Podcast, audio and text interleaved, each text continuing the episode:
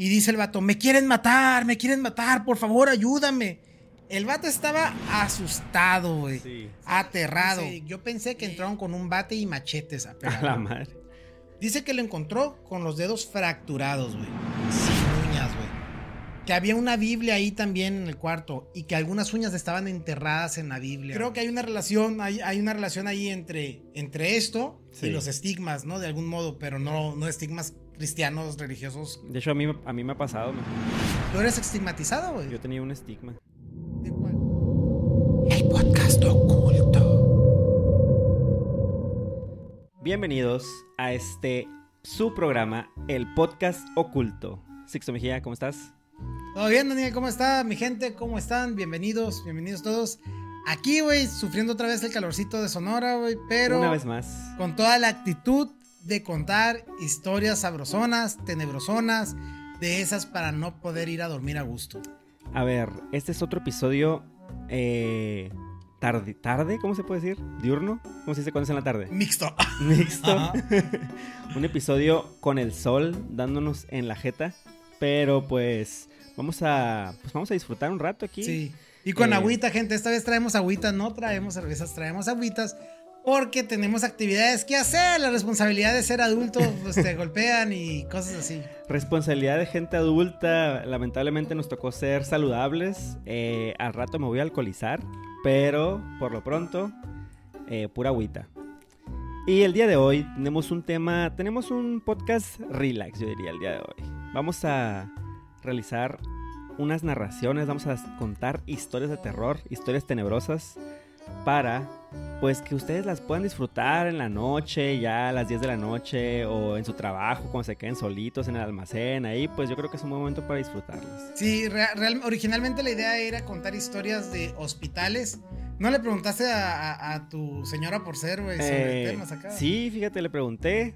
Mi novia, para los que no sepan, pues es, es parte del área de la salud, está haciendo la residencia en pediatría y pues me contó, me dijo en líneas generales que sí se escucha siempre historias, pero lo mismo de siempre, pues siempre es de que una niña se aparece, que volvemos al mismo tema. Siempre se aparece una niña, güey. Porque no se puede aparecer un joven o un señor de 50 años, güey. O sea... Yo no sé, güey. No tengo la menor idea de cómo funciona el, el fenómeno paranormal para las apariciones. O sea, piensas en una aparición, una niña. No puede ser un perro, un niño un anciano. Sí, no sé, güey. Una no niña. Sé. Quería preguntarte, ¿viste este evento social que se realizó este fin de semana? Estoy hablando de una peleas de box. Claro que sí, la vi la velada del año. ¿Qué este, piensas de.? Fue un robo, obviamente fue un robo de la Rivers. sí, fue un robo. Para ti ganó Rivers mexicana. claramente. Pero, güey, ¿qué tan imparcial puedes ser tú, güey? Si no, no, no, no, no siendo imparcial. O sea no, ah, sé un poco de boxeo. Sí. No porque haya sido boxeador ni porque sea el más fanático del, más fanático del mundo, sino porque he tenido oportunidad, por ejemplo, un saludo a Larón Ruiz, este que es, es, es, boxeador. Es boxeador novato, tiene ya 15 y 16 años, es, de Hermosillo. Ahorita ya anda peleando, del 29 de julio tiene su, sexta pelea ya, lleva cinco peleas, cinco knockouts, este, ya profesionalmente hablando. Y esa va a ser la pelea más dura, yo creo, de todas las que ha tenido. Ok. Y bueno, más o menos me tocó entenderlo desde el punto de vista de, de, amateur. Cuando, ahorita ya pelea sin casco, pero antes peleaba con casco. Sí. Y, y, más o menos cuando, cuando platicaba con él me contaba ahí de repente, una vez que fui a entrenar con ellos, le pregunté a su profesor y a su papá y más o menos me explicaron cómo, cómo, qué se valora, ¿no? Cuando estás golpeando, ¿no? Entonces sí se valora un poco eh, hay variables que se valoran en el boxeo amateur cuando usas casco para decir esta persona es la que va a ganar o no va a ganar. Porque al final es, si todos golpean pero no hay knockout, ¿quién gana en ese tipo de peleas, no? Sí. Entonces ahí... Para eso están los jueces. Ajá. Y, pero los jueces no van nada más a yo pienso que ganó tal, se van fijando en cosas, se van fijando en la técnica, en esquivar el golpe, en levantar guardias, en el impacto, o sea, no vale tocar el casco o hacer así nada más como te, te golpeó la cara. No, güey, no, no. Tiene que haber una gran intención de impacto en, el golpe. Si, nada más te toco así, no, no es punto. no, no, no es punto. no, no es punto, güey. O sea, si, tiene que haber una colocación buena, tiene que haber intención. Es lo que están diciendo todos de que la española, Marina, hacía muchos, muchos jabs. O sea, mucho te toco. Pero te toco, te toco, así es, así es. Y Sammy Rivers sí daba golpes. güey. Me unos ganchazos metí ahí que sacudía cabezas, cabrón. o sea, yo. Bueno, el punto es, están esas cosas que se valoran en el amateur. Entonces, bajo esas cosas que más o menos sé del boxeo amateur, y cuando estaba viendo la pelea, pues yo. Obviamente sí quería que ganara Rivers, pero me fui fijando en la pelea. Y obviamente para mí se la llevó la Rivers mexicana. Sammy Rivers. Ajá, Sammy Rivers. O sea, quizás el primer round puede quedar un dejo de duda de. Pero no, güey, realmente no, güey. Para mí lo ganó Rivers y los ganó todos.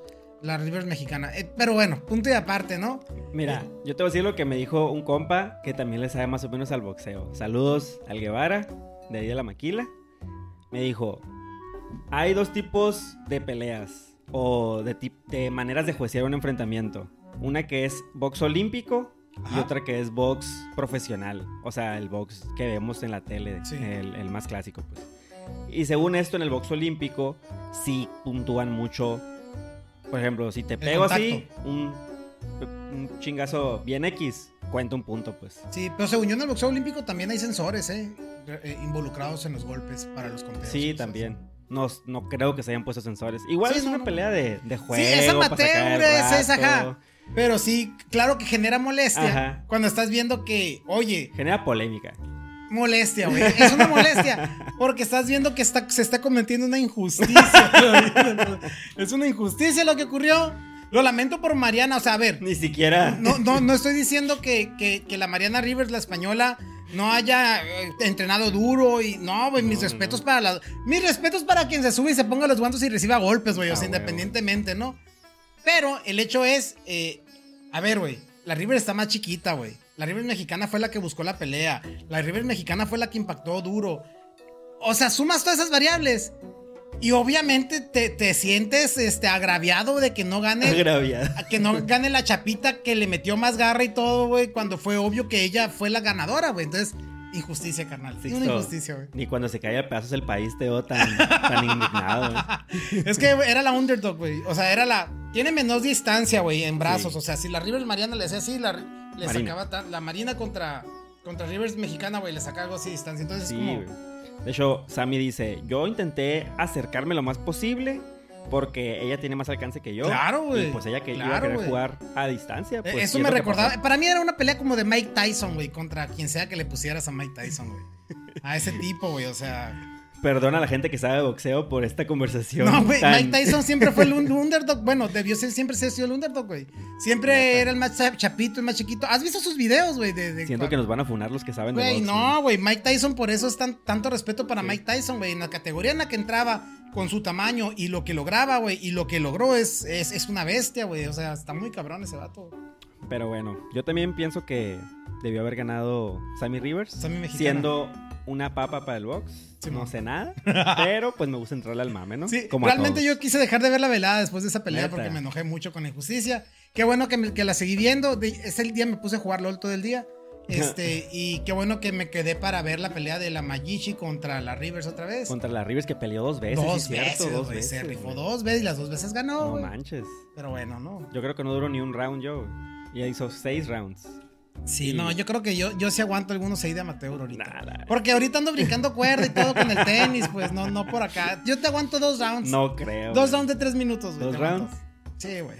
En el episodio 100 nos vamos a agarrar putazos del 60. Cuando lleguemos al episodio 100. Cuando tengamos mil suscriptores, güey. Mil suscriptores. Hoy estamos haciendo demasiadas promesas. Bueno, pues dos mil. Ah, también ya tenemos 200 suscriptores. Muchas gracias, gente. Ah, muchas gracias. 200, más de 200. Muchas gracias. Ahí va. suscriptores. Fíjate que estaba viendo un video así como de que.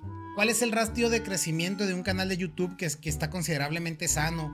y que no se está quedando estancado y todo. ¿Y vamos bien? Vamos, bien. vamos empezando ahí poquito a poquito, sí. piedrita, piedrita. Y bueno, ¿qué te parece si empezamos con las historias? Eh, pues me voy con el intro. con la tuya? Sí, voy con el intro. Vamos con el intro. Bienvenidos todos a la antesala de sus sueños, el espacio donde historias de verdades y mentiras se transforman en pesadillas. Pónganse cómodos y disfruten el podcast oculto. Excelente. arranco, arranco con la historia que te traigo. de una, de una. Te voy a contar una historia ¿Qué le ocurrió a Eric Urdapilleta, Ojo, gente, yo no sé si todos los que son fanáticos de nosotros también consultan otros podcasts. No lo sé. Eric, Eric eh, Urdapilleta yo lo conocí por el podcast paranormal de, de, Fepo. Y en su momento lo llevó como invitado. Ahorita creo que ya hasta trabaja con él. Pero Eric Urdapilleta, también apodado como el enfermero maldito, güey. Este vato eh, es técnico en enfermería general. Y él hizo su servicio social en Campeche y así, bueno. El punto es, él narra esta historia que yo les voy a contar hoy. Si no la quieren escuchar de mí, vayan a buscarla, se van a dar un tiro. Este, pero les voy a dejar el link para que vean que no soy gachos. Pero la neta, este, se las voy a contar aquí, a, mi modo, a mi forma, a mi estilo. Porque es una historia perdida. No, no es perdida. Pero sí, es que los, los, los episodios de Fepo son de cuatro horas, güey. Ah, ocho horas acá, son como en vivos. Sí, sí, sí. Y ahí se van metiendo historias, entonces tienes que ponerte a buscarlas porque no tienen cortes de tiempo ni recolección de historias. Pero bueno, gente, este. Quédense aquí, hombre, quédense aquí. Pero bueno. Este vato, el Eric Pilleta, estuvo apoyando en el área hospitalaria en el centro de Campeche, donde eh, se hace de un amigo que posteriormente ejerció en el hospital en el área de urgencias este, y ya enfermero él y todo, se fue a Puebla, su amigo. Es decir, va, hace el servicio, conoce un vato. Y este vato, este, se camarean. Y este vato el tiempo se va a Puebla. Sí. Sale, ok. Se fue a, un hospital psiquiátrico conocido como el Batán en Puebla. Ojo, que esto lo investigué, esto no viene en ese podcast, pero te lo traje aquí de información. La Comisión Nacional de Derechos Humanos investiga al Batán por negligencia médica porque el mal uso de medicamentos, por el mal uso de medicamentos psicotrópicos. Del 2017 al 2019, 98 pacientes han muerto en el Hospital Psiquiátrico Dr. Rafael Serrano, ¿Cuánto? El Batán. 98 personas en, del 2007 al 2019, No mames, ¿y no lo han clausurado? no, bueno, más. Y esto, eh, esto lo metió también la organización Disability Rights International, DRI, por sus siglas, ¿no? Güey, ¿cómo hay temas con hospitales psiquiátricos? Cabrón, muy cabrón. mucha negligencia. Y, y... Eric Urdapilleta te, te, comenta que sí está bien gacho, güey. Ves gente tirada en el suelo. ¿Viste lo de Ricardo Farrell?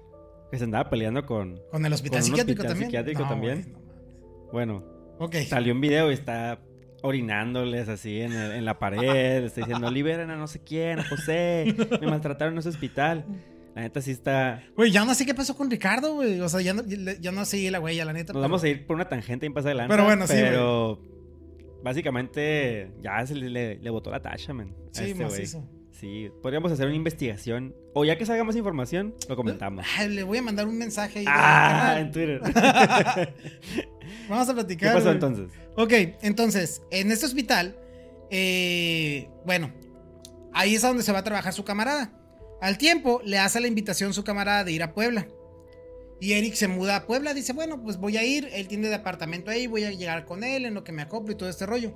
Entonces se le hizo fácil estar ahí por, por dos meses, ¿no? Por el tema de que iba a estar con camarada, ahí iba, iba a estar viviendo.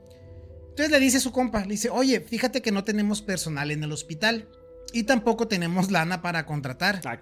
Y la gente no quiere venir conmigo a hacer prácticas. Entonces, ¿qué onda? Ven y échame la mano. ¿Qué te parece si haces tus prácticas aquí? Y ya Eric dice, bueno, pues ya estoy ahí en la ciudad. Vengo a, pasearme también, pero pues no, son ocho horas, no siento que pierda nada. Voy a aprender mientras ejerzo algo nuevo. Pues bueno, es agregar más. Dice, no, está bien, no, claro, ¿cómo de que no? Sí, sí te voy a ayudar. ¿Qué onda?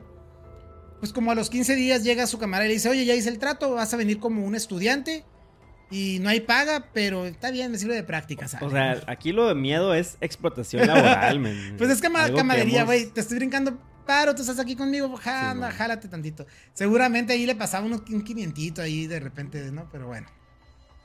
Él comenta que las primeras tres semanas le tocó en el área de la mañana, ocho horas, que iba de 7 de la mañana a 3 de la tarde. Entrega su turno a las 2, a las dos y media de la tarde y luego se va y así, ¿no? Y todo iba normal todo iba normal. En la cuarta semana más o menos, le toca ver a un paciente. Ahora, para entender por qué no había visto a este paciente antes, hay que explicar lo siguiente. Este lugar se divide en dos áreas. Vamos a llamarle el área A y el área B. Eric en las primeras tres semanas había estado trabajando en, el área A, pero lo mandaron al área B, en esa cuarta. Y ahí conoce una, a una persona joven que desde que lo vio, él se preguntó, ¿qué hace este güey aquí? No se veía loco, no se veía con ningún Para nada. Le extrañó porque él cuenta que el paciente que ya está ahí regularmente, pues lo ves mal y, está rodeado de gente que se ve mal. O sea, no... Sí. Mm, lo puedes, lo, ves y cualquier persona con sentido común regular dices, este vato debería estar aquí o no debería estar aquí, ¿no? Entonces dice, ¿qué hace esta persona aquí? Se cuestionó, vio otros pacientes y dijo, a ver, le voy a sacar tantita plática a ver qué onda. Total, que iba a ir a acercársele a hablar con él y se acordó que le habían hecho una advertencia. Nunca hables a menos de que vayas a hacer algo. Porque hay pacientes que luego abusan de la confianza y como que ya había habido historial de que con esas confianzas otros actos eh, gachos habían ocurrido, pero lo ignoró, ignoró la advertencia. bueno, Dios, la duda, ¿no? No creo que me vaya a hacer nada este carnal, se ve buena onda. Entonces, entabla una pequeña y ligera conversación con él porque tenía que estar a cargo de otros 10 a 15 pacientes, ¿no? Era algo rápido nomás, así que quiero sondearte, ¿no? Y empezaron a platicar y la plática que tuvo, dice, fue regular. Normalmente cuando platicas con una persona que es paciente de esos espacios es para saber cómo se encuentra, hola, ¿cómo estás? ¿Cómo te sientes? Y casi siempre están en otro rollo, ¿no? Con eh, que se andan perdidos o andan en sus mundos o andan con la droga activa, o sea, de algún modo. Pero él habló bien. Mencionaba, no, pues aquí el día todo normal. Y que tuvieron una plática como de 10 minutos, normal, sin ningún problema. Que hasta le preguntó a qué equipo de fútbol le iba. Este, él, considerándolo totalmente cuerdo, ¿no? Total, se retira de donde estaba con él y van a ver otros pacientes. Se le acaba el tiempo, hace su chequeo, se va a su departamento, todo normal. Sale. Ok. Pasan como 20 días su camarada le dice, oye, yo no puedo ir en la mañana porque surgió que otro enfermero, este, que iba a poder, que no va a poder cubrir este turno. Yo lo iba a cubrir, pero no voy a poder ir. Ve a cubrirme. Y quédate el turno de la noche y, yo, y, o sea, brinca, me paro y te brinco paro. Y dijo, estate. Y bueno, pues no. Yo no quería cubrir la noche y, y se queda así como que, bueno, tengo un poquito de curiosidad clínica, dijo el vato, ¿no? por no decir, tenía ganas de chismosear, es curiosidad clínica tenía el vato por ver qué estaba pasando, porque se quedó pensando en este paciente y quería saber un poquito más de él, pues, ¿no? Le llamó la atención. Total, va a hacer lo que tiene que hacer, llegan como las 8 o 9 de la noche y le dio curiosidad de leer el expediente del joven del que había, con el que había platicado. Y esa misma noche, ya que está leyendo el expediente, se da cuenta que el diagnóstico que tiene esta persona es esquizofrenia. Ok. Empieza a leer su historia.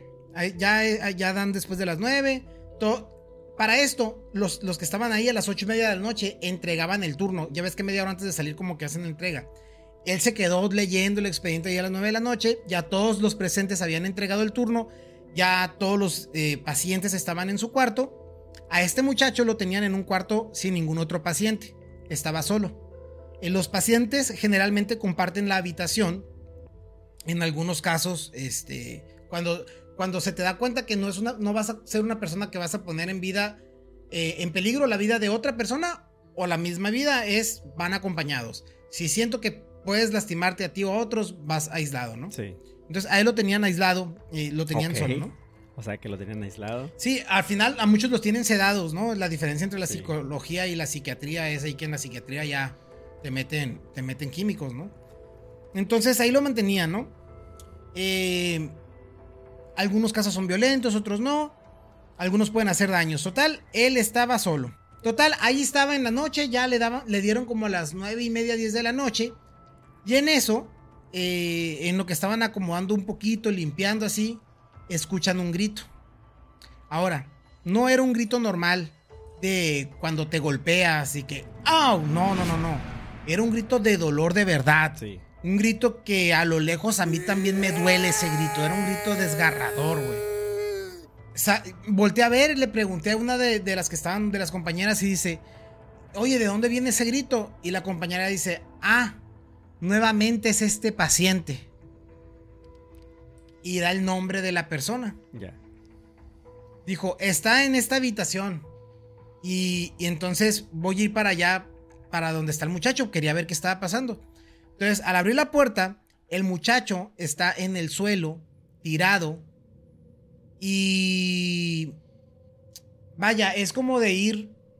No, el vato no caminó más de 15 metros, güey. Sí, de donde estaba la puerta.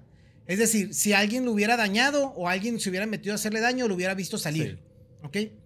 Entonces, eh, fue ahí a la tienda, fue, fue así, o sea, fue a donde estaba, no vio nada. Y bueno, total, estaba en el suelo, va, lo agarra y, hey, ¿qué tienes? ¿Estás bien? Y dice el vato, me quieren matar, me quieren matar, por favor, ayúdame. El vato estaba asustado, güey. Aterrado. Eh, estaba muy asustado. Entraron a oscuras, güey. Cuando entró, entró a oscuras. ¿Por qué? Porque se fue directo sobre el paciente. O sea, fue como que, hey, estás bien, ¿no? Ya, de que prende la luz, quiero ver qué está pasando aquí, ¿no? Y ya, ya que prende la luz, se ven pequeños charquitos de sangre, güey. A la madre. O sea, estaba lastimado, güey. Sí, fue algo físico. Pequeños charcos de sangre. Y este dato pensó, ah, se golpeó la paciente, se golpeó la cabeza con otro paciente. Eh, o sea, el, pues. el, vato hace las suposiciones que tiene que hacer de cómo están esos charquitos de sangre, porque pues el vato está lastimado, realmente está lastimado. Total, que lo llevan al área de enfermería lo empiezan a revisar las heridas y, ya este vato, oye, ¿qué pasó? O sea, ¿cómo te lastimaste? ¿Qué pasó? Y el vato le dice, no, es que me quieren matar. Me quieren matar. Este, el vato estaba en shock. En shock. Me quieren matar, me quieren matar. Y como esta persona, Eric, ya había tenido una plática con él, pues le estaba hablando normal, ¿no? Hey, hey, soy yo, ya habíamos platicado, está bien, yo no te quiero hacer daño, todo bien, tranquilo aquí. Eh, que los ojos golpeados los tenía eh, como si le hubieran pegado puñetazos así, como si lo hubieran agarrado golpes. Y que tenía moretones. Muchos moretones en el cuerpo, güey. Eh, y finalmente, de donde venía la sangre era una pequeña herida. De esas que sangran mucho, o sea, tipo de las de las cejas, ¿no? Sí, o de las manos. tienes un corte y te empieza a sangrar un chorro y se ve un sangrero. Pero así eran sus heridas, pues de ese tipo, Superficiales. Que pudiera ser él golpeándose contra una pared y lo que tú quieras, ¿no? Pero pero bueno, no había nadie en el cuarto y no se vio que nadie salió de esa habitación. Están en ese proceso y le dijo, oye, ¿podemos revisar completamente? No, pues que sí. Y le fueron despojando de su bata, güey. Que al quitar, cuando le fueron quitando la bata, eh, dijo este vato, ¿sabes qué? Eh, es todos los golpes que trae. Esto no fue un tema de segundos ni de chiste. Este fue un tema de minutos, o sea. O sea, le estuvieron Traía unos golpes como si lo hubieran estado reventando el vato ahí en varios palazos, varias personas. Total, así que ese dice, dice Eric que, bueno, él por ser enfermero lo describe como cuando tienes un accidente de carro y que es desastroso y que te quedan múltiples heridas en tu cuerpo. Algo así, güey.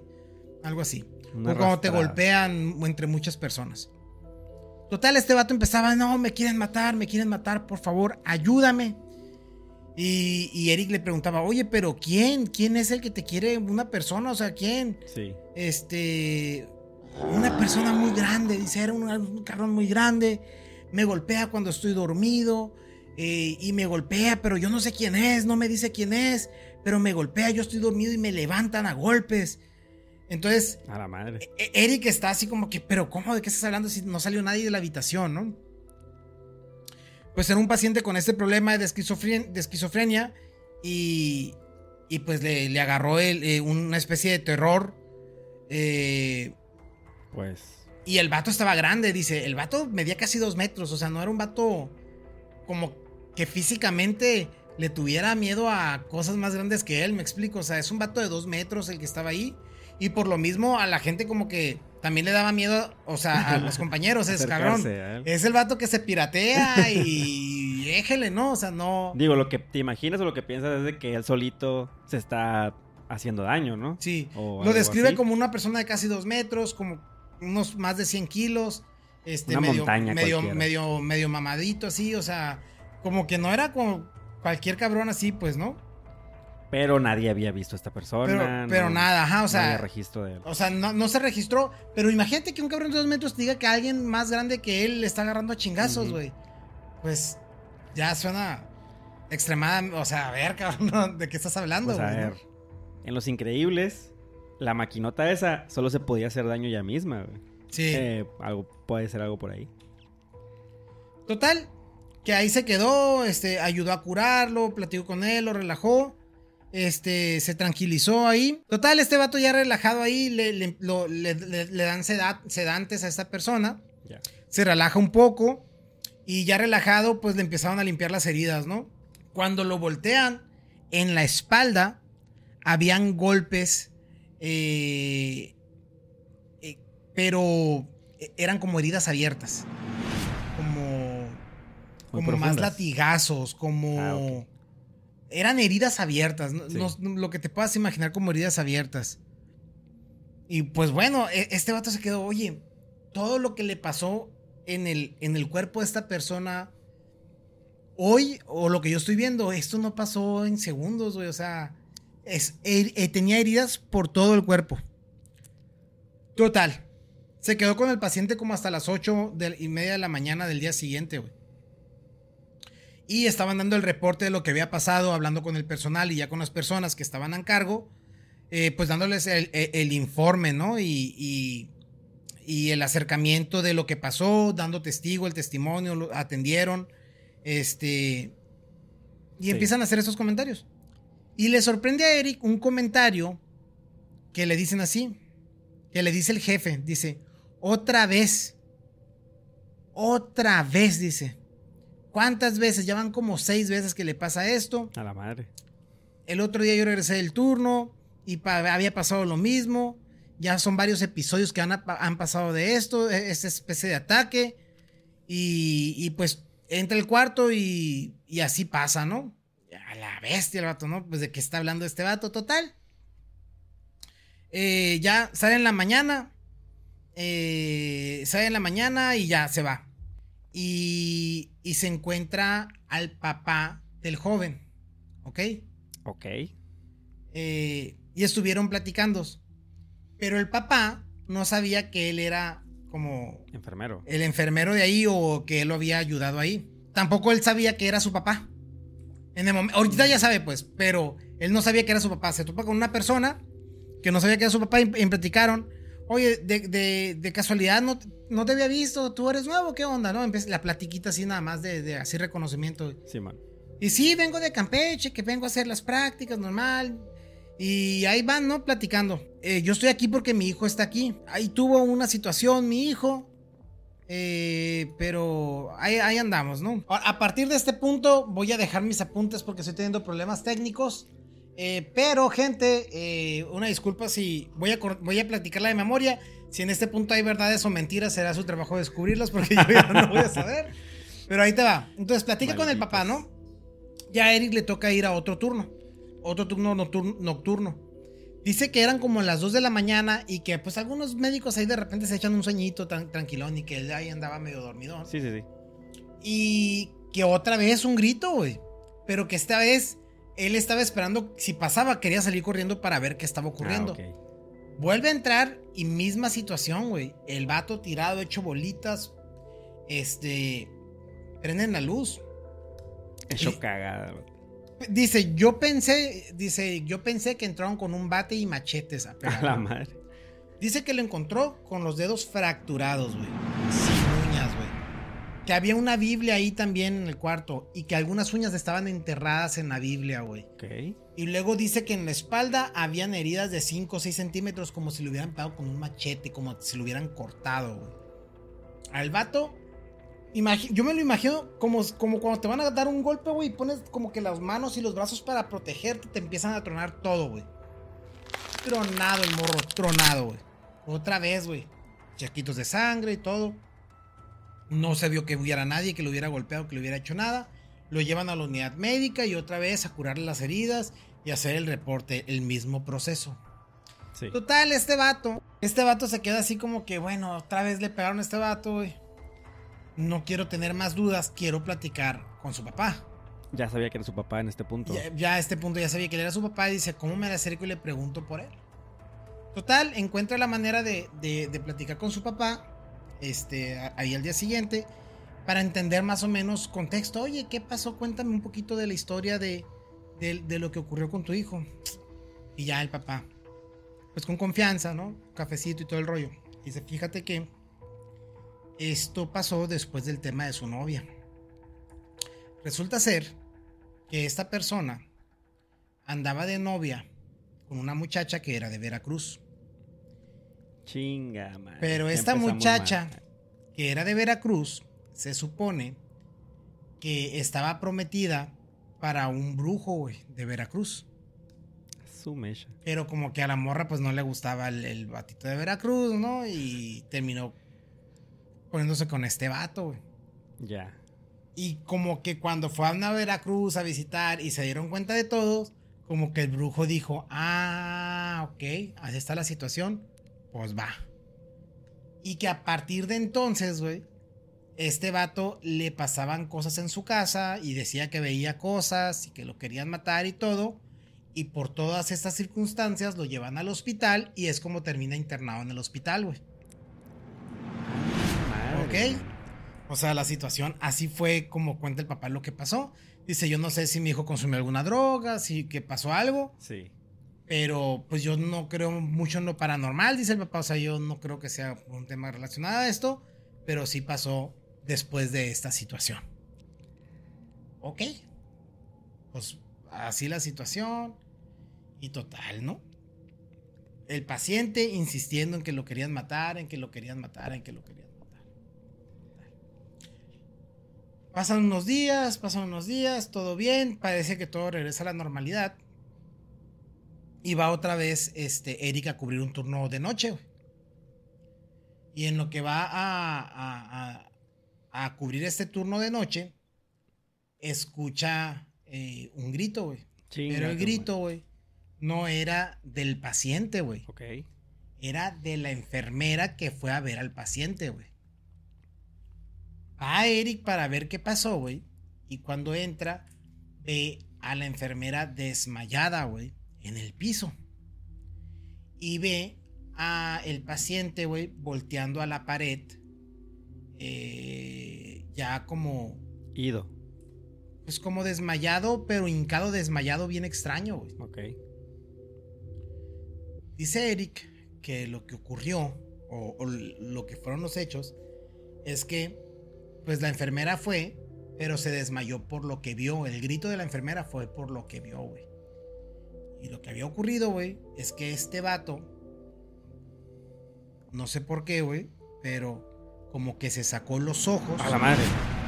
eh, y los dejó en un vasito, así, tipo, tipo de que me saco los ojos, los pongo en un vasito y me siento esperar a morir, güey, así.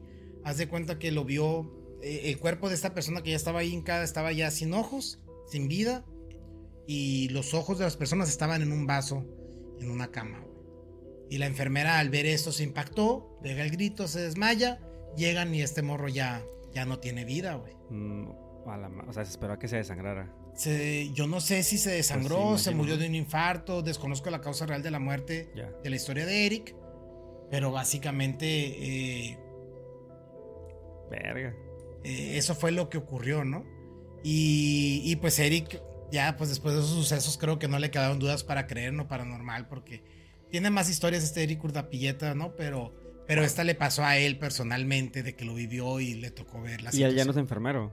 No sé si sabes. No, ya no, te digo, Ah, ya está trabajando con, con el FEPO en el podcast paranormal. Chinga madre. Pero- La enfermería no deja. El podcast sí. No mames, güey. Yo ni de chiste sería enfermero, güey, para ese tipo de situaciones, Ey, güey. con respeto a todos nuestros. No, no, no, son rifados, güey. Por eso son héroes de verdad esos cabrones. No, no, no, güey. Ganando una miseria. Güey, está muy difícil, güey. Qué gacho ve ese tipo de situaciones, güey. Güey. O sea que. ¿Qué piensas de, de- de ese- de esa historia? Ya tú que ya la has meditado eh, por más tiempo. Porque ya la conocías, ¿no? Sí. Mm. Yo creo que, que sí existe el, el- el fenómeno de la brujería como tal. Eh, fíjate, ahorita me estoy acordando del caso de los narcosatánicos. ¿Te sabes la historia de los narcosatánicos? No. La voy a traer para desarrollarla, güey. Eh, pero es que los enganga y todos esos. Pero bueno, luego, luego hablamos. Me de- suena haber escuchado un episodio de Leyendas Legendarias. Ah, muy respecto. probablemente, puede ser. Pero bueno, sí, sí creo que la brujería es, real. Eh, ¿Algún tipo de vudú o algo así? Que le haya dejado em- embrujado, no sé. brujería, magia, llámale como quieras. O sea, creo que sí existe como tal. Eh, pero ¿Crees también que lo una creo como Full Metal Alchemist, güey. Así, de que tienes que dar algo a cambio? tienes que dar algo a cambio, güey. Y si tú eres el que lo ejecuta, no eres un medio nada más. Algo estás perdiendo en el proceso, güey. Entonces, eh, sí creo en eso. también creo que, que no pueden manipular nuestro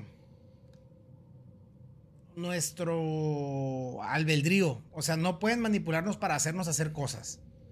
Pero sí pueden empujarnos a tomar ciertas decisiones. Por ejemplo, este vato eh, que fue acosado, vamos a llamarle por demonios, seres o lo que sea. En este caso fueron sus papás los que buscaron ayuda psiquiátrica. Claro. Pero la decisión de poder buscar ayuda religiosa, ayuda espiritual o ayuda de otro tipo, no sé por qué no fue considerada. Pero bueno, pues es que si ves que tu hijo... claro, o, sea, claro.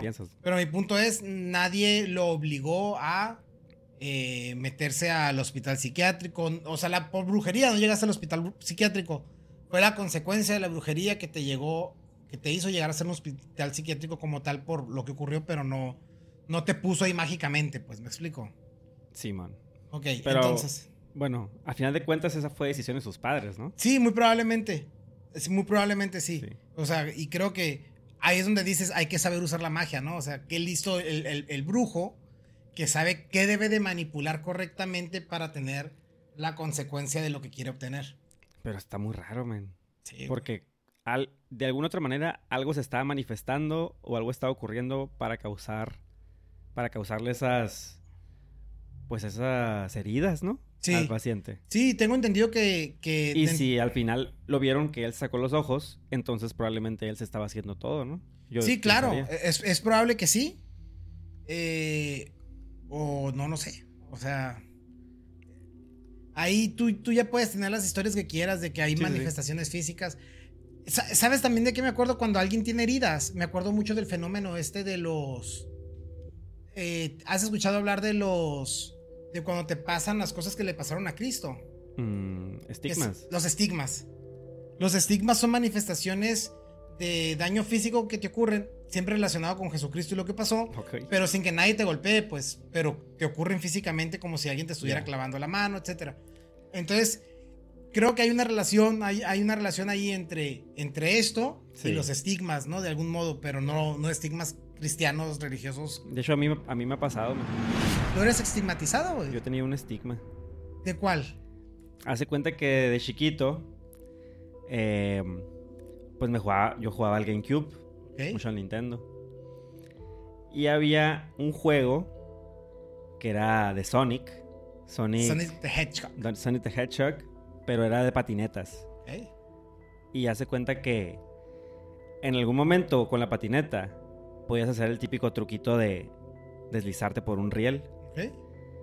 Y en ese momento, para, que, para hacer más rápido, para ganar, tenías que, con el joystick, tenías que darle vueltas con el dedo. Entonces yo, para hacerlo más rápido, le hacía así con la mano, así. ¡ah!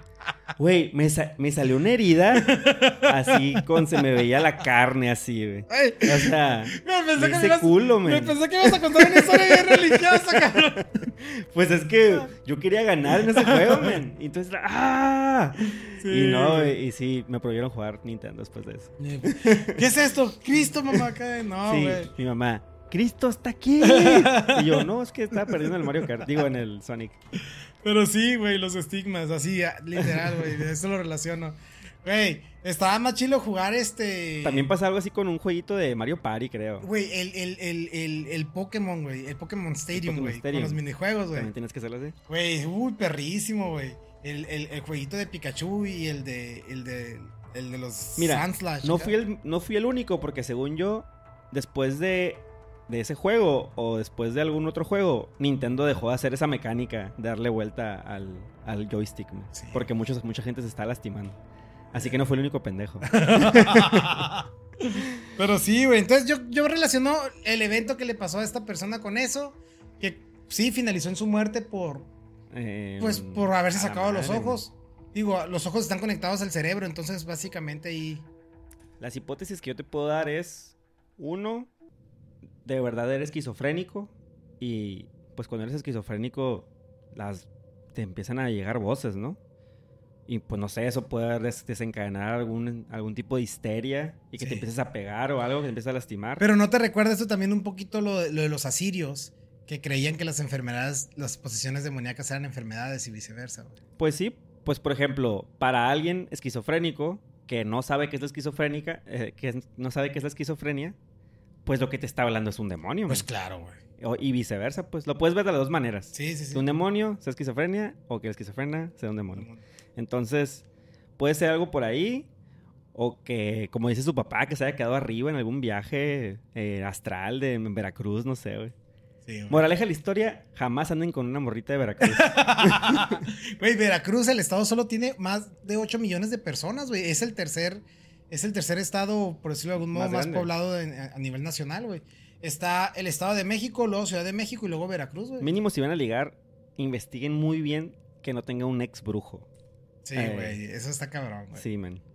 O una ex bruja, Una güey. ex bruja. Que ahí tengo una historia de algo parecido, pero por ahí luego lo cuento eso. Oye, pues, eh, ¿Crees que tenga tiempo de contar mi historia? sí, güey, dale, güey, aviéntatela, güey.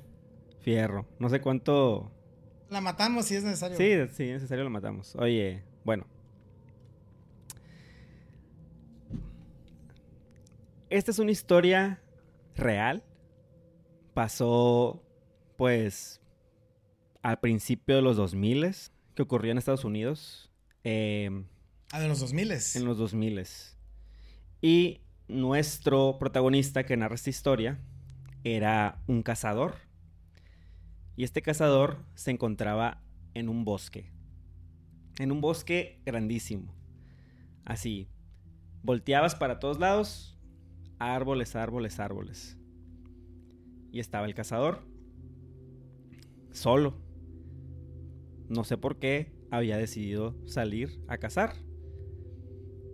Sin embargo, en este bosque era muy sabido que era muy peligroso pues estar solo. Y más a altas horas de la noche. Es decir, si se te hacía de noche, era muy difícil que encontraras el camino a casa de regreso. Ok. Entonces, este cazador, pues era de día y estaba pues muy confiado él buscando su presa.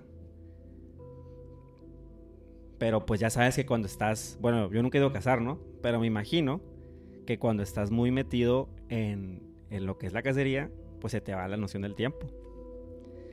Pues se supone que si te manejas con horarios y sobre todo te intentas hacerlo en la mañana, Sí, que hay luz natural, pues, que te ayuda, ¿no? Pero- pues este güey está pendejo. El punto es que este carnal se le, se le empezó a hacer de noche. O sea, se le hizo de tarde, pues. Y ya se quedó a la madre. Bueno, ya me tengo que ir. Y ya. Agarró camino. Camina unos metros. Pero se da cuenta que no está en el camino en el que estaba antes. O sea, él tenía un camino de, para ir y para regresar. Como que ya bien trazado, pues. ok. Y cuando viene de regreso se da cuenta que se perdió en el camino. O sea, que no está en el camino de regreso que es. Pues obviamente el vato se paniquea. Empieza a caminar un poquito más rápido. Las palpitaciones empiezan a aumentar un poquito. Ya empieza a caminar. Tratando de tranquilizarse. Va caminando, caminando. Ya el sol está a punto de meterse, ¿no? O incluso ya se había metido. Y pues ya el vato ya corriendo casi casi. Corriendo o a lo que podía, ¿no? Porque había mucha maleza, había muchas rocas y muchos árboles, ¿no? Ya. Avanza, avanza, avanza y dice, a la madre, no, y creo que ya no voy a poder llegar a pues al campamento. Voy a tener que buscar dónde pasar la noche aquí. Y ya, y como que a lo lejos alcanza a ver unas luces. Se queda, ay, tal, tal vez haya otros campistas, otros cazadores, y les pueda decir lo que pasó. Y ya, sigue avanzando, ya poquito más tranquilo, y va avanzando hacia las luces. Sale y se da cuenta que sale a una carretera, a un camino. Y enfrente, muchas, muchas luces. Había llegado a un hospital de paso. Pero, tipo como cuando te sales del Ajá. bosque y, encuentras una carretera típica de Estados Sí. Unidos, así. Y había un Y hospital. había un hospital, una clínica. Ok. Y ya se queda la bestia. Pues no, no sé qué, no sé cómo llegó esto aquí. Según yo, en mi mapa no tengo que aquí hay un hospital. Pero pues voy a pasar para ver si me pueden ayudar, a ver si me pueden pues hospedar la noche. ¿no? Y el cazador era paciente del hospital, güey. Aguanta, carnal. No, no, no. Típico amigo cagante que te spoilea las películas, ¿no? No. Ya el vato entra y habla con la recepcionista. Buenas noches, eh, fíjate que me quedé perdido, estaba cazando, estaba buscando un alce que llevo mucho tiempo persiguiendo y pues se me hizo de noche. Eh, quería saber si podía pasar aquí la noche. Y ya la, la, la recepcionista, pues fíjate que ahí tenemos una habitación libre que si es que llega algún paciente, pues sí te vamos a pedir que salgas, pero pues la puedes usar por mientras. Y ya de que, ah, qué bueno, ya, muchas gracias. Y ya pues estaba en la clínica y se veía que había algunos doctores, o sea, unos tres, cuatro, que estaban atareados haciendo sus, sus cosas, ¿no? Y ya. Pero cuando entró, notó algo raro. Había muchos cuadros, muchas obras de arte. Pero como que estas obras de arte, estos cuadros, tenían como que figuras extrañas, como si fueran seres. Como que podrías decir que era pintura abstracta o de algún tipo, pero tenían algo que lo inquietaban. ¿Qué cosa? Ahí va. Ya esta persona pues dice, no, pues X, está un poquito tétrico el lugar, pero no hay pedo. Ya se mete a su habitación, al cuarto que le prestaron para pasar la noche. Chinga tu madre, aquí también hay cuadros de esos. O sea, entró y había muchos cuadros así. Y pues sí lo inquietaban algo. Pero dice, no, ya ahorita ya me quedo dormido, me voto y ya mañana ya agarro camino de regreso ya, ya con luz, ya voy a poder saber cómo regresar. Entonces se acuesta, apaga las luces y se intenta quedar dormido. Como a eso de medianoche, alrededor de la 1 o 2 de la mañana, se percata de algo. Uno de los cuadros se empieza a mover. Pero, ¿se empieza a mover el cuadro físicamente o se empieza a mover la figura dentro del cuadro? Adentro del cuadro, ya ves que te dije que había figuras antropomórficas eh, extrañas. Sí. Adentro del cuadro, tipo Harry Potter, Ok. se empieza a mover esa figura. Ok. Pero no, se- no se mueve mucho. Pero él nota que como que, los, como que lo estuvieran observando. Son cuadros así, caras. Muchas caras en los cuadros. Y ve como que se movían los ojos. Como que se movían las manos. Como que hubiera gente viéndolo. Ok. Obviamente el vato se saca de onda. Otra vez. Palpitaciones a todo lo que da. Y dice, ¿qué pedo con esto? Me paro, le digo a las enfermeras. Pero pues es de esas, veces que tienes tanto miedo que no te puedes ni mover, ¿no? Entonces, ya está el vato así, pues encobijado, ¿no? Y dice, no, yo creo que estoy alucinando, algo me pasó, no sé, tengo un chingo de miedo, pero aquí me voy a quedar y aquí me voy a dormir. Y ya mañana veo qué pedo. Y pues ya no. Se durmió, se tapó con las cobijas la cara, la cabeza.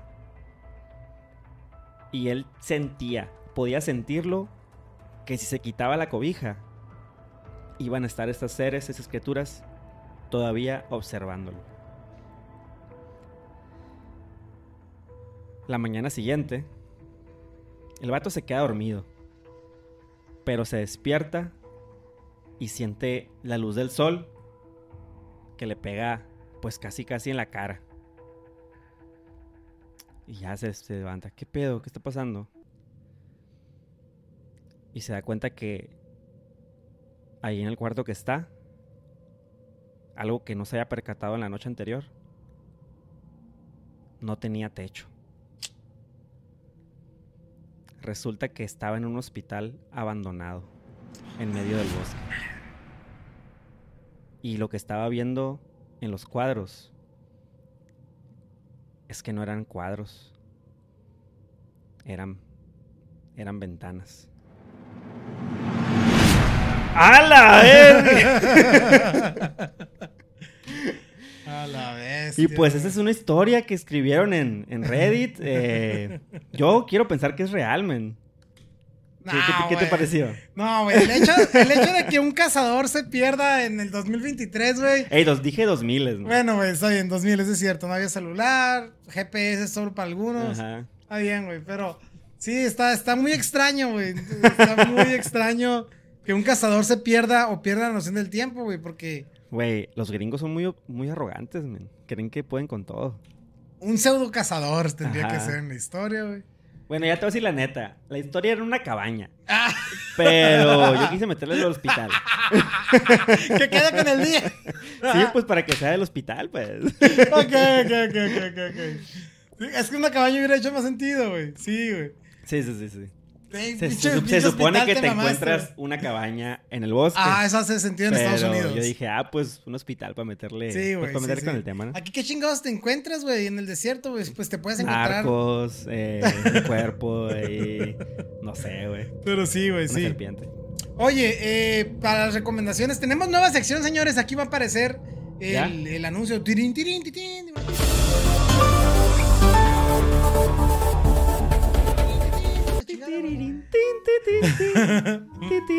Este, podemos, bueno, esta sección es de recomendaciones, la sección de noticias, lo que queramos, güey. Entonces. Oye, pero oficialmente este episodio fue historias de hospitales, ¿no? Sí, historias de hospitales, güey. que creo que ni uno de los dos habló de hospitales, o sea. Pues historias en los hospitales. De un embrujado y de un cazador. Pero bueno, está bien. Historia en los hospitales al final del día, güey. Pero sí, novedades, este, ¿qué quieres recomendar? ¿Qué estás viendo, güey? Yo estoy viendo Em, pues más bien estoy leyendo un libro que se llama... Voy a ponerme intelectual el día de hoy. Se llama Every time I find the meaning of life, they change it. Cada vez que encuentro el sentido de la vida, lo cambian. Y pues es un vato que está en sus ochentas y está escribiendo como que todas las frases filosóficas, porque él estudió filosofía, que supone que él tenía un cuaderno y cuando encontraba una frase que le gustaba, la anotaba. Y decía, ah, pues este, así es, de eso se trata la vida. Pon tu alguna frase de, de Pícoro, de Platón o de, de, Nietzsche y ya iba poniendo, este dato tiene razón, por esto, por esto. Y luego encontraba otra frase. Y así es un, es un compendium de muchas frases filosóficas y él ahorita en retrospectiva, a sus 80 años, estaba diciendo qué piensa de ellas ahora y qué pensaba cuando era joven. Y pues está muy padre, está muy, muy bastante digerible, fácil de leer. Y pues lo recomiendo, ahí está en Amazon eh, este libro que estoy leyendo. Hola, qué chido, güey. Qué nerd, güey. Eh, sí, sí. ¿Tú qué estás leyendo o qué estás viendo? Ay, ahorita qué estaba viendo, güey. ¿Qué he estado viendo? Me puse a ver. No es de huevo, ¿no? Sí, no es de huevo, eh, pero me, puse a ver cómo hacer los videos, los luces net. Eh, Creo que esto no cuenta como recomendación. No, este. No, no, de, programas. Me puse a ver. Podcast que estás escuchando. Estoy viendo El Mentalista otra vez. Ah, ok. Con Red John. ¿No es uno que pasaban en Canal 5? ¿O eh, nunca lo pasaron ahí? Creo que sí, no estoy seguro. Es que yo lo veía en Warner también. Ah, ok, en Warner. Es que en Warner vi muchas series así como que acá. Entonces, Supernatural no la terminé de ver, la quiero terminar de ver. El Mentalista no la terminé de ver, la quiero terminar de ver. Y así estoy como que queriendo terminar de ver series que no nunca terminé de ver, güey. Warner nos trajo muchas series muy padres gringas que pues pudimos conocerlas gracias a ese, a ese, canal de Big Bang Theory. ¿Nunca viste, nunca viste Miénteme, Lie to Me? Eh, no, pero me acuerdo que creo que una vez lo mencionaste en, alguna clase. Otra vez estoy loco. No, puede ser que sí. Eh, digo, hablando de libros, así te recomendaría eh, ese libro, eh, pero el libro que escribió el, doctor de verdad. Ya. Eh, Light to Me es una serie. es una serie basada en lo que hace el doctor Paul Ekman. El doctor Paul Ekman es un psicólogo estadounidense pionero en el estudio de las emociones y la expresión facial. Entonces, hay un libro que tiene Paul Ekman, que, ¿cómo se llama su libro? No recuerdo el nombre del libro. creo que se llama Light to Me, de hecho pero no, no me creas. Probablemente no. Pero creo que, creo que trataba de que con tu lenguaje corporal podías saber. Facial. Facial. Sí, ah, se llama eh, ¿Cómo descubrir mentiras eh, para la política, el amor y el trabajo? Algo así se llama el libro. Ya. Entonces lo, lo leí y está bien chido, güey, porque te explica, al- la- te explica algo que se llama microexpresión. Y él te dice que mm, físicamente es inevitable que una microexpresión eh, no- se te escape. Es decir, si sientes odio, tienes una microexpresión. Aunque sea de un segundo o una milésima de segundo, pero la tienes físicamente en tu rostro, en alguna parte de tu cuerpo, ¿no? Entonces está bien chilo. Está bien chilo aprender a, a leer eso. Porque cuan- cuando, me hice consciente de eso, podía empezar a buscar microexpresiones durante tener pláticas. Entonces, yo creo que los que son muy buenos para convencer a personas ya lo usan sin saber que lo usan. Mm, Cuando entiendes, lo buscas y ya sabes que estás por buen camino o mal camino. ya. Pero me imagino que tienes que tener mucha práctica y mucho Ah, claro, Pues, claro, güey. súper cabrón el ojo entrenado para. Sabes, tienes Ajá. que saber qué buscar, así es. Ajá. Así es. Porque Pero sí, alguna sí, vez yo me. Pues ya es que de repente salen videos en YouTube de que esta expresión significa esto. Me imagino que tal vez Sí. vienen de ese libro. Pero se te olvida, pues. Sí, so- también, por ejemplo, mucha gente cree que, que ah, ah, mírame a los ojos, tú no vas a mentir si me ves a los ojos, ¿no? Y no es cierto, güey, es, es lo más fácil, ¿Qué pedo? no sé, es lo más fácil el, el- porque es lo primero que todos aprendemos a hacer, güey, a, a- ver los, a ver a los ojos y mentir, güey, ¿no? Entonces, sí, el lenguaje corporal tiene mucho que ver también con todo esto, eh, pero el tema aquí es la microexpresión con la emoción, eso es lo que se observa. Y después de que leíste el libro, sí empezaste a notar eh, estas microexpresiones. Me considero bueno para detectar mentiras en personas que conozco. Ah, ok. en personas que conozco, porque ya conozco sus expresiones en diferentes situaciones. Y, y puedo. o sea, también me ayuda a ser más como empático a, a lo que está sintiendo realmente la persona. Ok. Entonces yo te platico algo y tú pones cierto rostro, en automático también ya entra mi empatía a decir, ah, es esa expresión para esta persona en mi biblioteca, ya sé qué significa esto. No lo voy a mencionar porque se vuelve a molestar. Y lo omito y así. Qué bueno que me dices. Con las personas que conozco. Ya, ya no voy a decir mentiras en este podcast. No, al contrario, mientras te voy conociendo voy a de repente saber. Pero sí, güey. Soy un psicópata. No me pueden leer. Pues con eso cerramos el podcast, Sixto. Listo, muchas Este- gracias. Muchas gracias, gente. Espero que hayan disfrutado las historias, que se la hayan pasado bien. Gracias a nuestros seguidores. Continúen viéndonos, échanos la mano. Suscríbanse. Y pásenos sus historias, por favor. Aquí las leemos sin broncas. Eh, ya nos pidieron otro. Otro, Otro eh, podcast. Sí, otro nos tema. pidieron el libro de Nock. Ah, Julio. pues. Ese es otro, ese es otro tema, temote gigante, ¿no? Sí, güey. Pero tiene que ver con lo que hablamos el otro día. Y un poquito. Y te mandé el mapa, güey, también. ¿Qué mapa? Te mandé un mapa, güey. Un mapa digital. Soy el mapa, soy Es que no sé si sepas, pero hay un mapa que hace mucho se hizo y se fue. Bueno, no importa, luego lo hablamos en el podcast, güey. Sí, gente. el- el Nos vemos. Bye. Ah, y aquí Se regalan pesadillas. se respira el miedo, decir. Chinga madre. Ya no te voy a dejar No se olviden que aquí, aquí se regalan pesadillas.